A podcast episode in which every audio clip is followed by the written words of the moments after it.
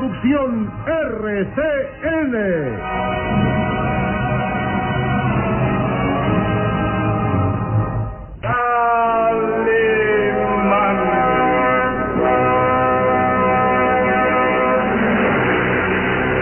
Caballero con los hombres, Galante con las mujeres. tierno con los niños, implacable con los malvados. Así es, Calimán, el hombre increíble.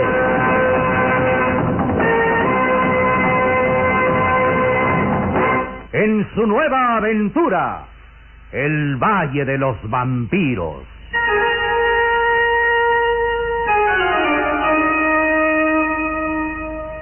El Valle de los Vampiros. Interpretado estelarmente por la bella actriz del cine nacional, Carmelita González, Eduardo Arosamena, Luis de Alba, Ofelia de la Fuente, Ketty Valdés y como narrador Isidro Olace, e interpretando a Calimán, el propio Calimán, un libreto original de Víctor Fox.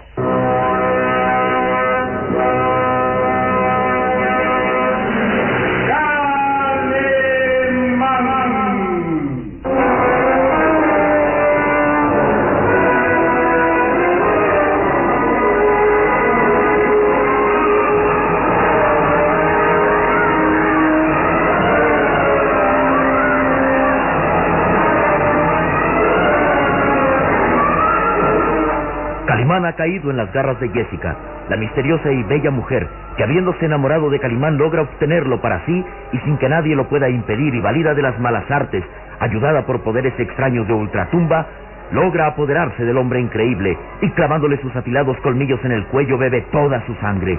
Calimán queda aparentemente muerto, pero su admirable constitución física lo salva de una muerte espantosa. Pero al salvarse de morir, le sucede lo más terrible. Calimán se convierte en un vampiro humano.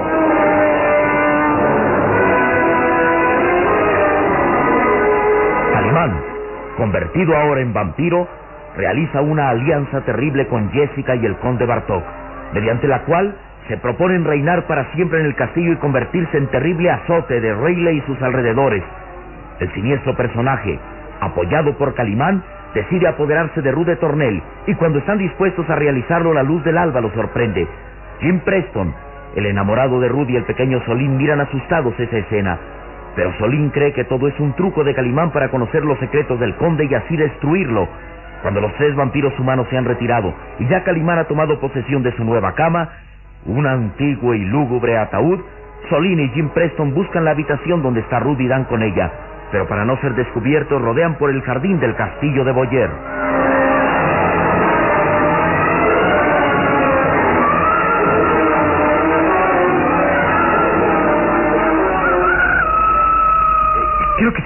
Sin hacer ruido, no nos descubrirán a Madea y Jordi.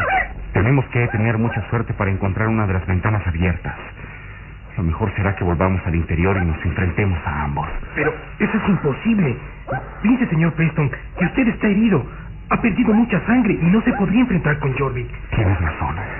Es mejor hacer lo que sugieres. Pero si no encontramos un sitio por el que podamos entrar a la habitación, ¿qué haremos? El pequeño Solín hizo una mueca de disgusto y respondió rápido, recordando las palabras de su maestro y amigo Calimán. Serenidad y paciencia, señor Preston. Mucha paciencia. Haremos lo imposible por entrar por fuera y si no se puede buscaremos la forma de hacerlo por dentro. Pero con astucia. Jim Preston no tuvo más que reconocer que Solín tenía toda la razón y apresuró la marcha, llegándose hasta una de las ventanas. Mala suerte. Esta ventana está completamente cerrada y no hay forma de abrirla. Pero, pero mire, señor Preston. Aquella ventana tiene un agujero. Y si usted me levanta sobre sus hombros, yo puedo entrar a la habitación y abrirla para que usted pase también. El agujero es muy pequeño. ¿Cabrás por él? Solín sonrió de oreja a oreja. Recordaba cuando en compañía de Calimán había entrado por orificios más pequeños que ese. Iba a relatarle alguna de sus hazañas a Jim Preston, pero juzgó que no era el momento apropiado y solamente repuso... Claro que quepo por ahí. Usted no se preocupe. ¿Vamos? Vamos entonces. Al fin llegaron hasta la ventana y de inmediato Solín hizo que Jim lo izara sobre sus hombros. A Jim esto causaba grandes dolores por la herida del brazo y sin poderse contener dijo... Date prisa, Solín. Me duele mucho la herida. Ya, ya alcancé el borde. Ahora impúlseme un poco. Eso, eh, casi lo logré. Solín, con agilidad felina, se introdujo rápidamente por el pequeño agujero e inmediatamente que estuvo dentro de la habitación, abrió una de las hojas de la ventana para dar paso a Jim Preston. Ahora entre, señor Preston. Rápido y sin hacer ruido. Luego que Jim hubo entrado, cerraron la ventana con sumo cuidado y entonces... Caramba. No se ve nada. No tiene cerillo, señor Preston. Sí, sí. Aquí está una cajetilla de fósforo. Tómala. Sí. Gracias. Voy a encender uno. Ah, mire, señor Preston. La señorita de Tornel está en la cama. Eh, Dios mío. Está muerta. Mi amada Ruth está muerta. La asesinaron esos malditos.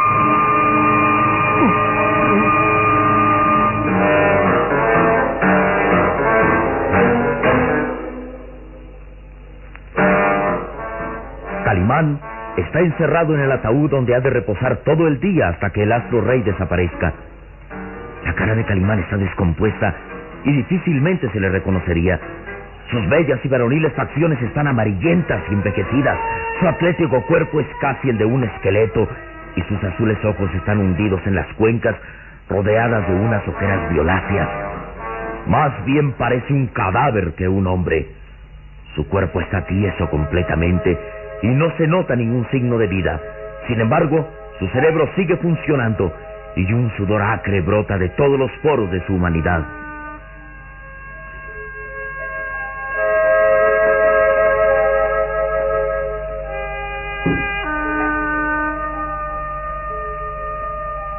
Soy un vampiro humano, un ser de ultratumba, y ahora nada ni nadie podrá conmigo. Necesito esperar a la noche para salir de aquí y alimentarme de sangre, sangre nueva para restañar la que he perdido.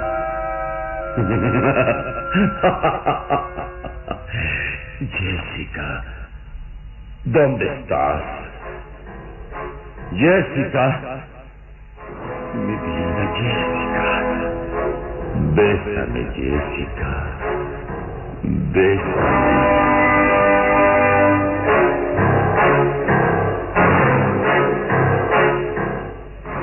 Calimán es ahora otro individuo.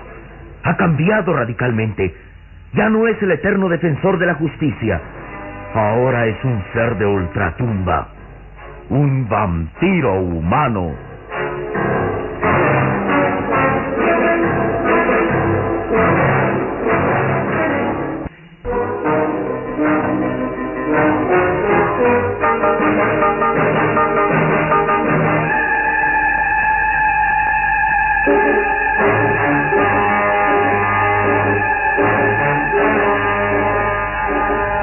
Calimán es otro hombre.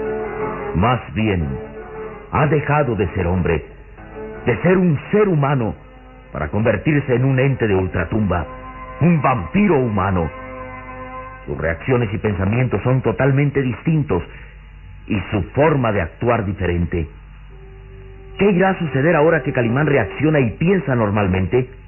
Solín cree firmemente que su amigo solamente finge para así atrapar a los siniestros personajes y esto facilita las macabras tareas de los vampiros. Jim Preston está desconsolado, creyendo muerta a su amada, pero levemente la hermosa mujer empieza a dar señales de vida.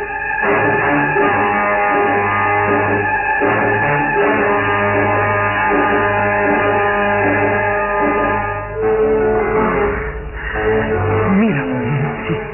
Parece que Ruth no ha muerto. Oh, claro que no.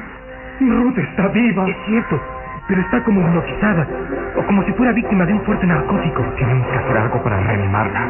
Darle algo de beber o, o buscar. No, eso sería peligroso. No sabemos qué es lo que le ha producido este estado, y por hacerle un bien podemos causarle un daño irreparable. Más vale esperar a que reaccione por sí misma. El pequeño Solín tiene razón. Y Jim se convence de esto y mira con admiración al muchacho. Se sorprende de que un niño reaccione en una forma tan serena y juiciosa. Tienes razón.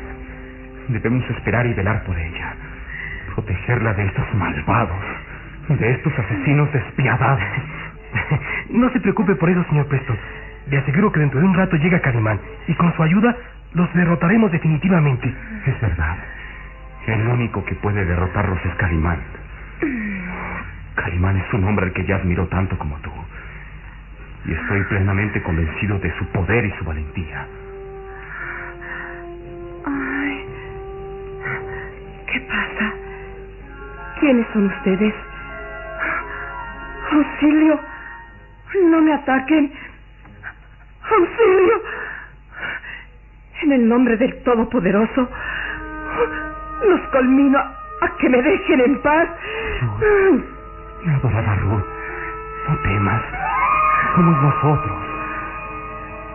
Solín y yo, Jim Preston. Escúchame, Ruth. Soy Jim Preston. No temas. Jim Preston. Jim Preston. ¿Eres tú, Jim? Sí, mi vida. Soy yo, Jim Preston. ¿No me reconoces? Sí. Ahora ya te reconozco. Jim, ayúdame. Protégeme. No me abandones. Tengo miedo. Mucho miedo. Tranquilízate, mi vida. Estoy contigo para protegerte y te aseguro que de hoy en adelante ya nada nos separará. Nada. ¿Es cierto eso que me dices, Jim? ¿Ya no nos separaremos? Claro que el señor Preston me dice la verdad, señorita de Tornel. Aquí estamos para protegerla. Y no se olvide que Calimán también está con nosotros. Somos cuatro para luchar contra esos seres de ultratumba. Le aseguro que no podrán derrotarnos. Solín, ¿y dónde está Calimán? Mi señor y amigo está teniéndoles una trampa para descubrirlos y derrotarlos. Le aseguro, Ruth, que hoy mismo los venceremos. Es verdad, mi vida. Calimán está fingiendo amistad con el conde y Jessica para así descubrir su secreto y tener la forma de destruirlos. ¿Cómo es eso, Jim? No alcanzo a entender. Pues muy sencillo, señorita de Tornel. Calimán finge ser gran amigo y aliado del conde y esa mujer. Ellos confían en él y le revelan su secreto. Y cuando Calimán lo sepa, ya sabe dónde atacarlos. Figúrese, señorita de Tornel, que Calimán se ha fingido vampiro como ellos, para ganarse su confianza. ¿No le parece divertido? ¿Y no es peligroso que Calimán esté solo con ellos? No lo creo. Mi señor es muy inteligente y hábil. Es muy difícil que puedan derrotarlo. Figúrese que el señor Preston y yo vimos al conde y a Jessica cuando lo nombraban jefe de los vampiros. ¿Calimán, jefe de los vampiros? Sí, Ruth. Calimán finge haberse convertido en vampiro humano y tanto el conde Bartok como Jessica lo creen así, a tal grado que se han puesto bajo las órdenes de nuestro amigo. ¿No es divertido? Calimán haciéndose pasar como vampiro. ¿Y cómo logró engañarlo? Es muy fácil. Mi señor conoce muchos secretos y es un verdadero artista en el arte de la transformación. Con decirles que una vez se hizo pasar por el conde Bartok y logró engañar a Jorvik y a usted misma, señorita Ruth. ¿No se acuerda? Es verdad. Yo misma creí que se trataba del propio conde Bartok. Ni por un instante sospeché que se tratara de Calimán. Ahora lo hubiera visto en compañía del conde y Jessica. Calimán tenía más tipo de ser de ultratumba que ellos mismos. Y además fingía la voz de una manera que cualquiera hubiera apostado que era un muerto, un cadáver viviente. Y estaba sumamente pálido y demacrado. Pudiera jurarse que su cuerpo no contenía una sola gota de sangre. El rigor mortis. ¿El qué? El rigor mortis. Mi señor puede fingirse muerto durante algún tiempo y ni siquiera un doctor adivina que se trata de un truco solamente. Calimán es increíble. Nunca he conocido un hombre como él. Solín explicaba convincentemente todas las actitudes de Calimán. Nunca hubiera sospechado que Calimán no estaba fingiendo y que en realidad era un vampiro humano y que su alianza con los seres de ultratumba era verídica. Estaban los tres tan embebidos en la plática que no observaron el leve movimiento de una cortina y no se percataron de la presencia de...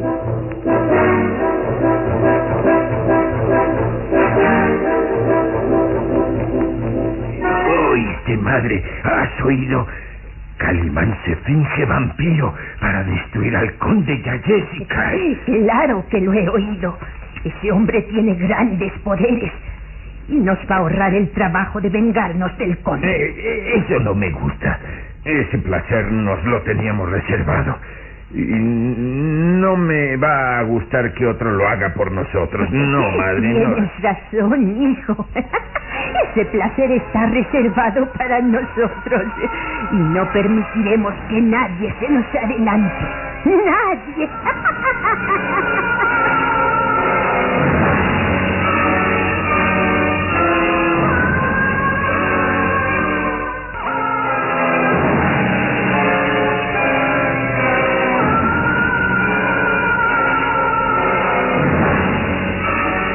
Jordik y su madre, la bruja Amadea, han escuchado toda la conversación de nuestros amigos y no les agrada la idea de que otra persona provoque la derrota del conde y Jessica. Es un placer que se reservan para ellos mismos. La bruja ríe siniestramente, ideando algún macabro plan, y Jorvik la ve con mirada idiota. Es preciso que nos deshagamos de Calimán, hijo, para que no interfiera y eche a rodar nuestros planes. Eh, sí, mamacita, pero eh, ¿por dónde estará? ¿Y cómo podremos hacerlo? Calla, calla y sigamos escuchando. Que de seguro ellos saben su paradero o es posible que él venga hasta aquí.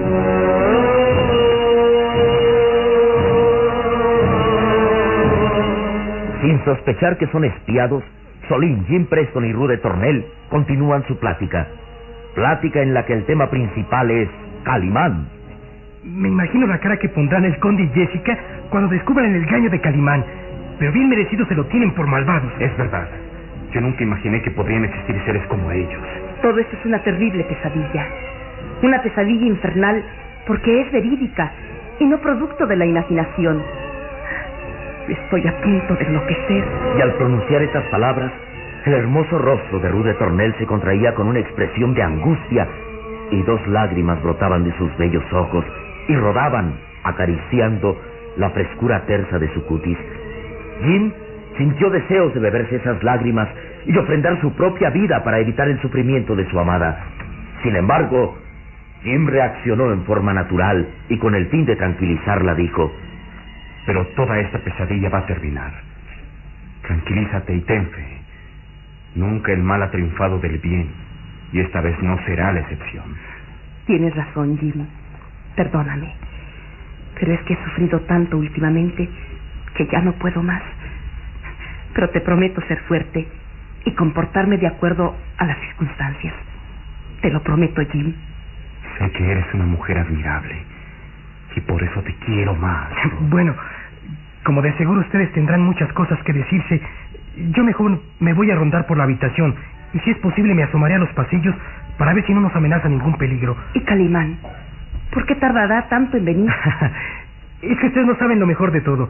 Como el conde y la mujer se lo creen vampiro igual que ellos, lo condujeron hasta no sé qué sitio para que durmiera durante el día, porque decían que el sol podría causarle la muerte.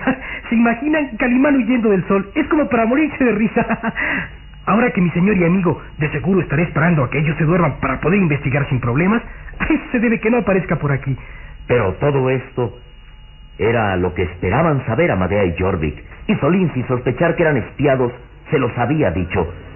Amadea hizo una seña a su hijo, y ambos desaparecieron por una puerta secreta disimulada atrás de la cortina que les servía de escondite. Y cuando se hubieron alejado lo suficiente,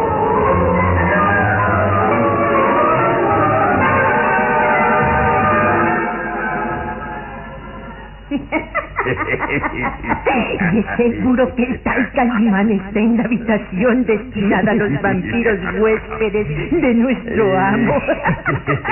y si está fingiendo ser un vampiro, de seguro que aún estará en el techo. ¿Y, y, y qué piensas que hagamos, madre? Ir hasta esa habitación y tapando el ataúd causarle la muerte por asfixia. Y si, como dijo el muchacho, él está fingiendo ese eh, rigor mortis y, y- y no logramos asfixiarlo. Tienes razón, hijito. No se me había ocurrido. No cabe duda que mi cachorrito es inteligente. Muy inteligente. Gracias, mamá. Gracias por decirme mi cachorrito. Calla, espera. Estoy pensando otra cosa. Una cosa que puede ser terrible. ¿Y si ese hombre no está fingiendo ser vampiro? ¿Y ¿Quieres decir que, que entonces puede ser ya un vampiro como el conde? Exactamente. Y en ese caso de nada valdría lo que intentáramos para matarlo. A los vampiros humanos no se les mata sino en dos formas efectivas y rápidas. Dos maneras que tu madre conoce a la perfección. Cu- ¿Cuáles, mamacita? ¿Cuáles? ¿Cuáles? Eh, Anda, dímela. No seas malita con tu cachorrito, no seas Calla, calla. No me interrumpas, que no me dejas pensar. Y si lo matamos como si fuera vampiro, esa muerte también puede servir para un hombre que está fingiendo, ¿no? Esa es la solución. Matar a Calimán como si fuera vampiro. Vamos, hijo, vamos. Acompáñame. Tengo que hacer unos preparativos para que ese hombre o demonio desaparezca para siempre. Vamos, vamos. Vamos, mamacita, vamos.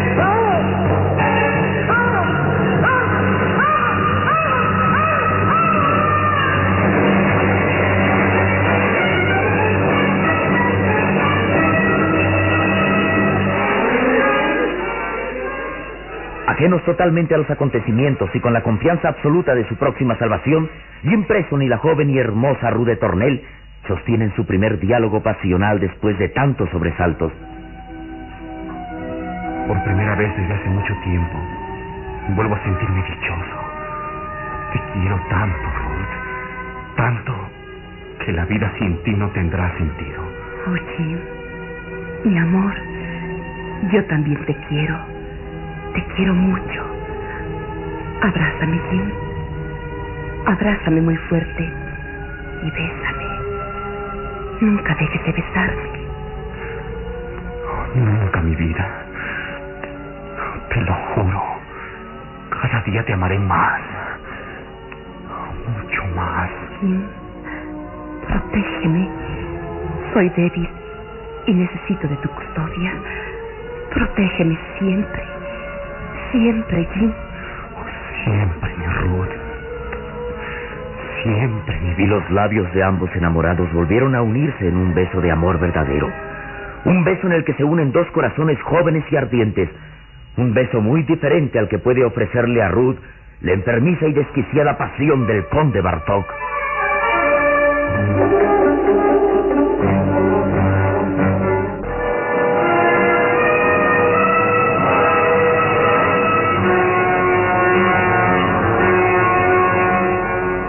Y Jorvik han regresado al castillo. Presurosos se dirigen hacia los sótanos y Amadea, la bruja Amadea, porta un bulto, mismo que esconden los harapos pletóricos de mugre que cubren su flaco y encuto cuerpo.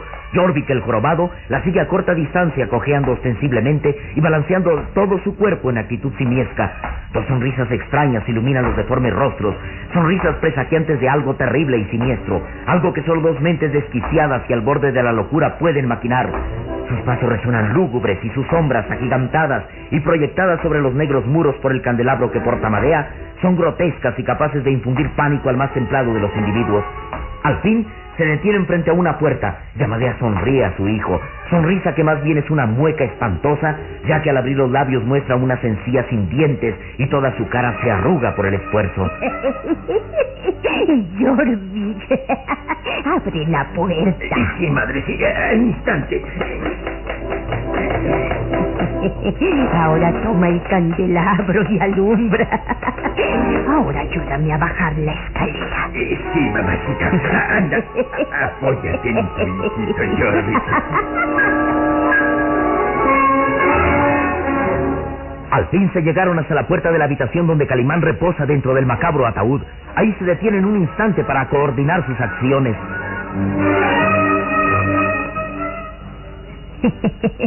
si Calimán se ha convertido en un vampiro humano, debe reposar en el ataúd. De lo contrario, de seguro que ya abandonó la habitación y debe buscar el sitio donde reposa nuestro amo. Y si ese hombre no es un vampiro, ¿cómo lo atacaremos? eh? Eso no debe preocuparte por ahora. Si no es vampiro, ya veremos la forma. Eh, ti- ¿Tienes todo preparado para darle muerte? Ay, sí. Aquí traigo la estaca que le clavaremos en el corazón. La estaca es de madera especial y ya la preparé para que su efecto sea mortal.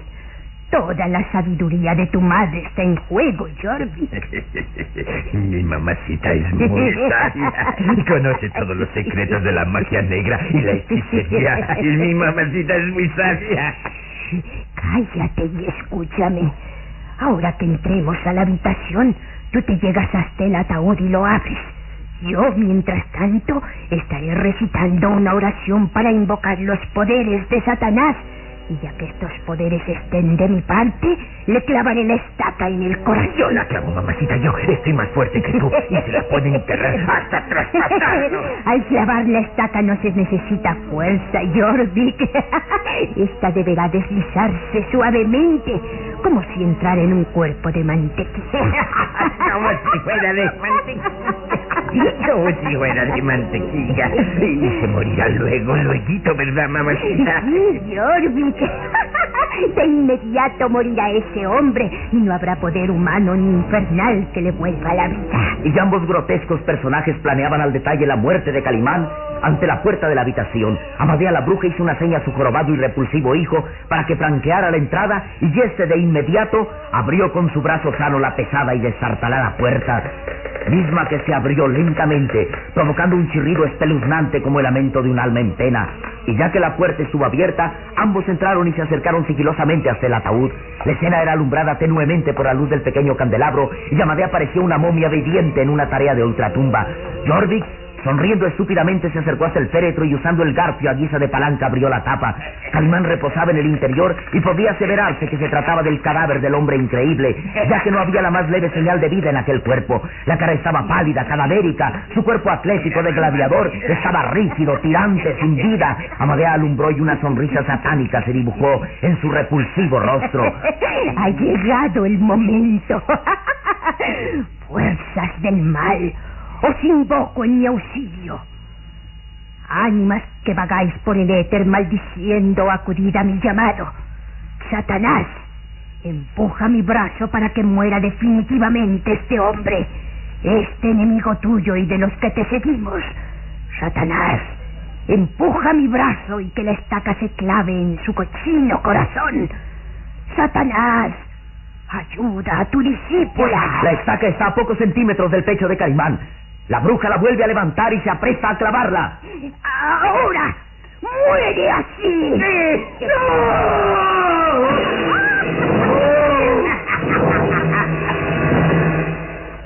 Ha muerto Calimán a manos de Amadea la bruja.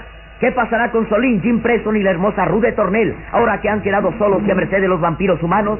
¿Cuál será la reacción del conde y Jessica cuando sepan del asesinato del hombre increíble?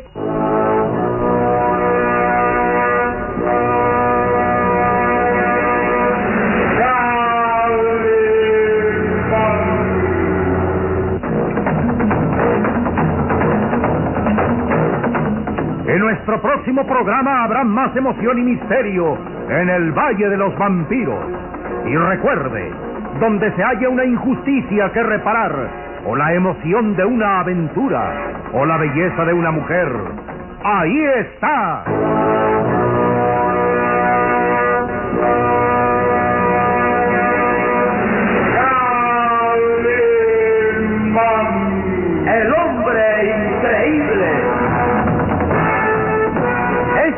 Otra radionovela estelar de producciones RCN realizada por Alfa. Escúchela de lunes a sábado a esta misma hora por RCN.